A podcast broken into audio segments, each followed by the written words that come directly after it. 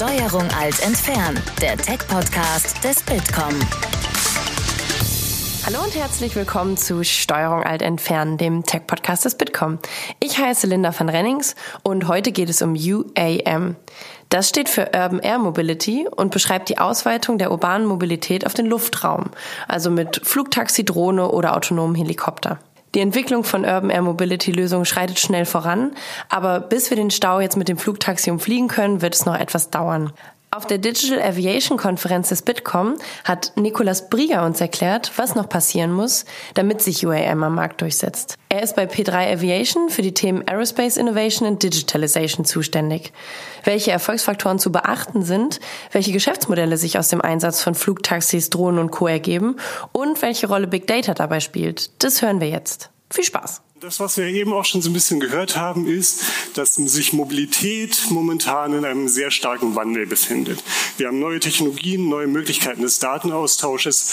Wir haben elektrische und autonome Fahrzeuge, die ganz neue Möglichkeiten, ein ganz neues Spektrum ermöglichen. Mobilität selbst wird immer mehr und mehr als Dienstleistung begriffen. Und diese, die Nachfrage nach dieser Dienstleistung steigt enorm.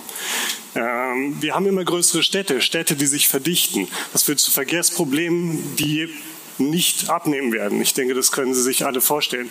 Eben wurde das Beispiel Sao Paulo genannt, wo heute schon ähm, innerstädtischer Hubschrauberverkehr ähm, vielleicht nicht, noch nicht die Regel ist, aber definitiv auch nicht die Ausnahme. Ähm, Urban Area Mobility, gerade im innerstädtischen Raum, versucht jetzt den bisher fast ungenutzten Luftraum über der Stadt, die dritte Dimension für neue Mobilitätsdienstleistungen zu erschließen. Ähm, wenn wir uns einfach mal anschauen, was die Presse dazu sagt. Wir sehen ganz viele Headlines, die darüber sprechen, dass Lufttaxis Erstflüge gemacht haben. Wir sehen Pressemitteilungen, wo erste Geschäftsmodelle im Praxistest in Singapur ausgetestet werden. Wieder dritte Stimmen stimmen bereits den Abgesang auf die Startups an. Ein Massensterben der Startups wird prophezeit. Aber, das muss man auch ganz klar betonen, das grundsätzliche Konzept des Lufttaxis als eines der Themen der Mobilität der Zukunft wird auch dort definitiv nicht angezweifelt.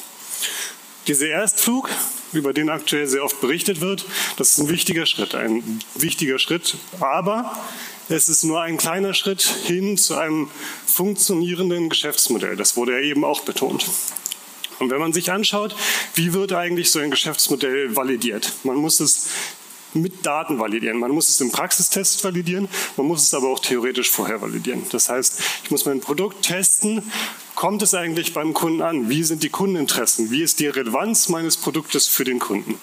Wie sieht beim Kunden die Präferenzen und Prioritäten aus? Da kommen wir später auch nochmal zu. Und natürlich auch, das ist davon abhängig, wen man eigentlich als Zielgruppe wählt, wie sieht beim Kunden die Bereitschaft und auch die Fähigkeit für mein Produkt zu zahlen aus?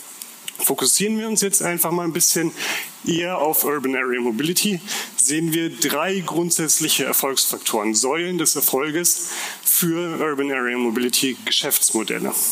Nehmen wir an, dass die Technik gelöst ist, dass ist keine, äh, das ist noch nicht der Fall, aber auch keine Annahme, die völlig aus der Luft gegriffen ist. Dann haben wir drei grundsätzliche Säulen.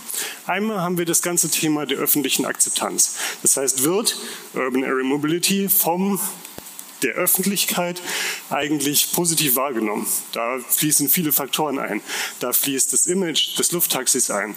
Da fließt Lärmbelastung ein. Gerade im innerstädtischen Raum ist das natürlich ein sehr großes Thema. Dann der gesamte Customer Journey, das heißt die Erfahrung, die der Einzelne mit dem System UAM macht. Und drittens die gesamten Umweltbedingungen, wo es wieder sehr viele Faktoren einfließen. Da fließen Faktoren ein wie Regularien, an denen aktuell sehr stark gearbeitet wird. Da fließen aber auch Faktoren ein wie ein funktionierendes Traffic Management System. Im innerstädtischen Luftraum gerade in den unteren äh, Bereichen des Luftraumes findet momentan schon Aktivität statt. Ja, wir haben Helikopter, wir haben Rettungshelikopter, die dort fliegen, wir haben kleinere Flugzeuge, die dort fliegen, aber es ist definitiv nicht die Masse, die für die Zukunft erwartet wird. Um das Ganze ein bisschen anschaulicher zu machen, schauen wir uns mal eine andere Hochtechnologie ein, die an einer dieser Säulen gescheitert ist. Der Transrapid erfordert oder erfreut sich in Asien großer Beliebtheit in vielen Ländern. Dort stimmt im Prinzip jede dieser drei Säulen. Das heißt, die öffentliche Wahrnehmung des Transrapids als Transportsystem ist positiv. Die Customer Journey, das heißt die Erfahrung, die der Einzelne mit dem Transport dort macht, ist positiv. Und die Umgebungsbedingungen sind positiv. Das heißt, Regularien und so weiter sind positiv, zumindest in Asien. In Deutschland bricht eine dieser Säulen komplett weg. Nach dem Unfall ist die öffentliche Wahrnehmung des Transrapid definitiv negativ und damit bedeutet das das Aus für das gesamte Geschäftsmodell. Was bedeutet das jetzt für das Lufttaxi? Für das Lufttaxi heißt es, wir müssen uns auf alle diese Säulen gleichzeitig konzentrieren. Das, was aktuell sehr stark betrachtet wird, ist die Technik des Lufttaxis. Wir sehen viele Erstflüge. Das, was sehr stark beachtet wird, sind Regularien. Das, was momentan noch nicht so im Fokus steht und auch noch nicht so optimiert wird, ist die gesamte Nutzererfahrung. Das ist das, worauf ich mich jetzt heute auch konzentrieren möchte. Wenn wir uns den Customer Journey für UAM anschauen, sehen wir fünf grundsätzliche Stationen. Einmal eine individuelle Präferenzbewertung. Das heißt, der Einzelne entscheidet für sich, was für Präferenzen legt er, legt er auf die ihm zur Verfügung stehenden Verkehrsmittel. Verkehrsmittel können sein, ich kann zu Fuß gehen, wenn ich nur um die Ecke zum Shoppen möchte. Es kann aber auch andere Sachen sein, wie der öffentliche Personennahverkehr. Es können äh, Flugzeuge sein, Bahnen, aber auch in Zukunft der Lufttaxi. Das ist natürlich abhängig davon, was ich machen möchte. Das ist situationsabhängig. Wie gesagt, ob ich jetzt nur um die Ecke zum Shoppen möchte oder ob ich ein Vielreisender bin, für den Zeit im Zweifel Geld bedeutet. Die nächste Station ist die gesamte Pre-Journey Experience. Das heißt, wie komme ich eigentlich von meinem Startort zum Vertiport? Wie ist der Vertiport selbst gestaltet? Ist der verwirrend oder finde ich mich dort zurecht? Wie ist gegebenenfalls ein Check-in und das Einsteigen in das Lufttaxi gestaltet? Das, was sich daran anschließt, ist der gesamte Flug. Wie ist die Flugerfahrung? Wie ist die User Experience im Flug? Fühle ich mich eigentlich sicher in diesem Lufttaxi. Und da muss man ganz stark beachten, dass es oft nicht die technische Sicherheit ist, die hier die eigentliche Rolle spielt, sondern vielmehr die gefühlte Sicherheit. Das heißt, empfindet der Einzelne das Fliegen in einem Lufttaxi als sicher. Heute schon ist Fliegen sicherer als Autofahren, aber trotzdem gibt es mehr Leute, die Angst vor dem Fliegen haben, als vor dem Autofahren. Daran anschließend ist die gesamte Phase des Post-Flight Interconnect. Im Zweifel ist der Vertiport, an dem ich lande, nicht dort, wo ich am Ende eigentlich hin möchte. Das heißt, wie komme ich vom Vertiport da, wo ich hin möchte? Wie ist die Anbindung an beispielsweise den öffentlichen Nahverkehr? Wie ist diese Last Mile gestaltet? Und die letzte, aber deswegen nicht weniger wichtige Phase ist das Monitor and Maintain. Das heißt, das Lufttaxi als weitere Option im Verkehrsgeschehen muss dem Nutzer im Gedächtnis bleiben. Wir müssen es schaffen, das von einem einmaligen Erlebnis zu einem wiederkehrenden Erlebnis zu machen, damit wir darauf ein funktionierendes und nachhaltiges Geschäftsmodell aufbauen können. In meinem Vortrag möchte ich mich heute eher auf die Pre- und Post-Journey Experience konzentrieren und auch auf das individuelle Präferenzrating. Das, was man dazu aber verstehen muss vorher, ist, wie ist eigentlich der Verkehrsfluss in einer Stadt? Wie bewegen sich Menschen in einer Stadt? Von wo und nach wo gehen sie? Und noch viel wichtiger, wie bewegen sich eigentlich Ihre Kunden durch die Stadt? Das und diese Fragen können wir mit Crowddaten inzwischen beantworten. Als konkretes Beispiel haben wir Los Angeles gewählt. Der erste Use Case, das haben wir eben auch schon gehört, für UAM, für Lufttaxis, ist der Weg vom Flughafen in die Stadt hinein. Aber das, was momentan vielen noch nicht ganz klar ist, ist, wo bewegen sich die Menschen eigentlich hin, nachdem sie den Flughafen verlassen haben? Und welche von diesen Menschen sind eigentlich relevante Kunden für unseren Lufttaxi-Service, für unser Geschäftsmodell? Wir haben dazu einen dreischrittigen Prozess. Im ersten Schritt sammeln wir datenschutzkonforme und anonymisierte Mobilfunkdaten. Wir klassifizieren diese Daten in einem zweiten Schritt nach bestimmten Parametern und User Personas. Und in einem dritten Schritt analysieren wir die für uns relevanten Personas und schließen daraus die Schlüsse, die wir für unser Geschäftsmodell brauchen. Angewendet auf Los Angeles nach langer Vorrede bedeutet das Folgendes. Hier in der Heatmap sehen Sie die Orte, an denen eine besonders hohe Dichte von Personen herrscht, die dort hinreisen, nachdem sie den Flughafen verlassen haben. Das heißt, ich komme als Passagier am Flughafen Los Angeles an, LAX, und reise irgendwo in die Stadt hin. Was wir beispielsweise sehen, ist, dass im Gegensatz zur Umgebung in Downtown Los Angeles eine besonders hohe Dichte, und das Wort Dichte müssen Sie im Hinterkopf behalten, an Personen hinreist. Dann schließt sich, wie eben schon gesagt, der zweite Schritt an. Der zweite Schritt ist, wir müssen jetzt herausfinden, was sind eigentlich unsere Zielkunden. Das ist ganz stark davon abhängig, wie ich mein Geschäftsmodell eigentlich gestalte. Ähm, das heißt beispielsweise, ob meine Zielkunden Vielreisende sind, ob es Kunden mit erhöhter Zahlungsbereitschaft sind oder ob es ähm, allgemeine Kunden sind, bei denen ich eine andere Art von Bedürfnis befriedigen möchte. Das heißt, wir priorisieren diese Kunden danach, wie sie eigentlich in unser Geschäftsmodell passen. Und wir sehen, die Heatmap hat sich wieder verändert. Manche Spots sind heller geworden, andere sind dunkler geworden. Das werten wir jetzt aus. Wir gucken uns einfach mal an, was sind eigentlich diese Orte, wo unsere Kunden, unsere möglichen potenziellen Zielkunden nach dem Flughafen hinreisen. Das sind beispielsweise Orte wie Downtown Los Angeles, eben schon angesprochen. Vor der Priorisierung und nach der Priorisierung immer noch ein Ort, an den viele Leute hinreisen. Es sind Orte wie die Universal Studios. Es sind Orte wie beispielsweise der Santa Monica Pier. Es ist aber auch ein Ort wie der Hollywood Boulevard, wo nicht nur der Walk of Fame ist, sondern auch sehr viele Filmstudios äh, ihre Geschäftssitze haben.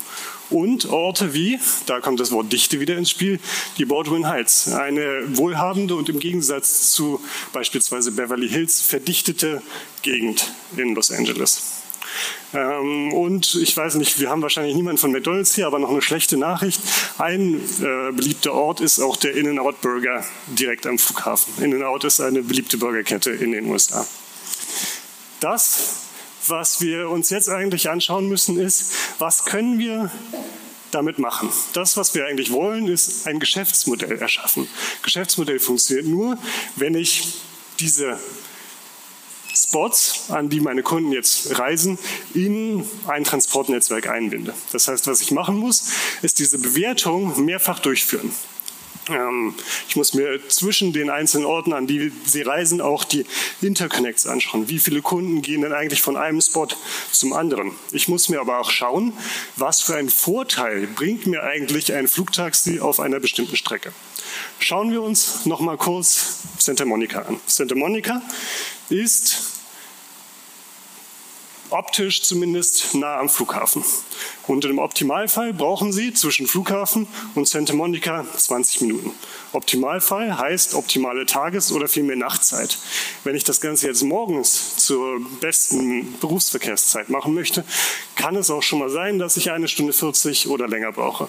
Das heißt, das ist stark davon abhängig, zu welcher Tageszeit ich eigentlich reisen möchte. Ob mir ein Lufttaxi wirklich einen Vorteil bringt oder ob das nichts ist, das ich bei meiner Präferenzbewertung in Betracht ziehe. Das heißt, basierend darauf können wir jetzt so ein Transportnetzwerk aufbauen. Das hängt natürlich von sehr vielen Parametern ab und ist definitiv noch keine absolut endgültige Antwort auf das Transportnetzwerk in LA. Aber wir können, wie gesagt, diese Bewertung äh, öfter durchführen. Wir können bewerten, was für einen Vorteil bringt mir das Flugtaxi auf einer bestimmten Strecke. Und wir können bewerten, bringt mir das tagsüber einen Vorteil oder nachts einen Vorteil. Abhängig von technischen Parametern des Fluggeräts selbst, abhängig von Regularien, abhängig von der Bodeninfrastruktur und, und, und. Wie gesagt, das ist ein Modell, das ist ein erster Ansatz, mit dem ich mein Geschäftsmodell validieren kann und danach in der Praxis testen kann. Und äh, ich weiß, ich bin die letzte Person zwischen Ihnen und dem Mittagessen, von daher fasse ich mich an dieser Stelle kurz. Was sollten Sie aus diesem Vortrag eigentlich mitnehmen? Äh, meiner Meinung nach sollten Sie drei Dinge mitnehmen. Erstens, eine technische Lösung ist ein wichtiger Schritt, aber es ist nur ein kleiner Schritt auf dem Weg zu einem vollständigen Geschäftsmodell. Ich bin auch deutscher Ingenieur. Wir neigen sehr dazu, die Meinung zu haben, wenn ich etwas Gutes baue, dann werden meine Kunden schon kommen. Das funktioniert leider in den allermeisten Fällen nicht so. Zweitens, Ich muss alle Säulen des Erfolgs, ich muss alle Stationen meiner Customer Journey äh, Experience beachten. Äh, wenn, eine, wenn eine dieser Säulen wegbricht, wenn eine dieser Stationen der Customer Journey nicht optimiert werden, dann kann es sein, dass mein gesamtes Geschäftsmodell darunter leidet oder vollständig fehlschlägt. Und drittens, wir leben in einer Welt, in der mehr und mehr Daten generiert werden, in der uns mehr und mehr Daten zur Verfügung stellen. Wir, wir haben das gesehen in den Vorträgen zu AI. Das wurde eben auch nochmal in dem Panel ähm, betont. Wir müssen jetzt diese Daten nutzen und daraus die richtigen Schlüsse für unser Geschäftsmodell ziehen. Wir machen das schon in ganz vielen Anwendungen, von Mobilfunktürmen, Platzierungen bis hin zur Optimierung von Carsharing-Anwendungen. Und das, das ist auch die letzte Nachricht, die ich Ihnen mit zum Mittagessen gebe, ist, worüber Sie vielleicht beim Messen nachdenken sollen. Wie können Daten Ihnen dabei helfen, Ihr Geschäftsmodell zu optimieren? Wie können Sie Ihr nächstes Geschäftsmodell auf solcher, solch einer Grundlage aufbauen? Und was bedeutet es eigentlich in einer disruptiven Zeit wie heute für Sie? Vielen Dank und guten Appetit. Das war der Vortrag von Nicolas Brieger von P3 Aviation zum Thema Urban Air Mobility. Ich hoffe, dass ihr einen Einblick in die Welt der UAM bekommen habt und sage damit Tschüss und bis zum nächsten Mal. Das war Steuerung alt entfernen, der Tech-Podcast des Bitkom. Weitere Folgen findet ihr auf www.bitkom.org/podcast.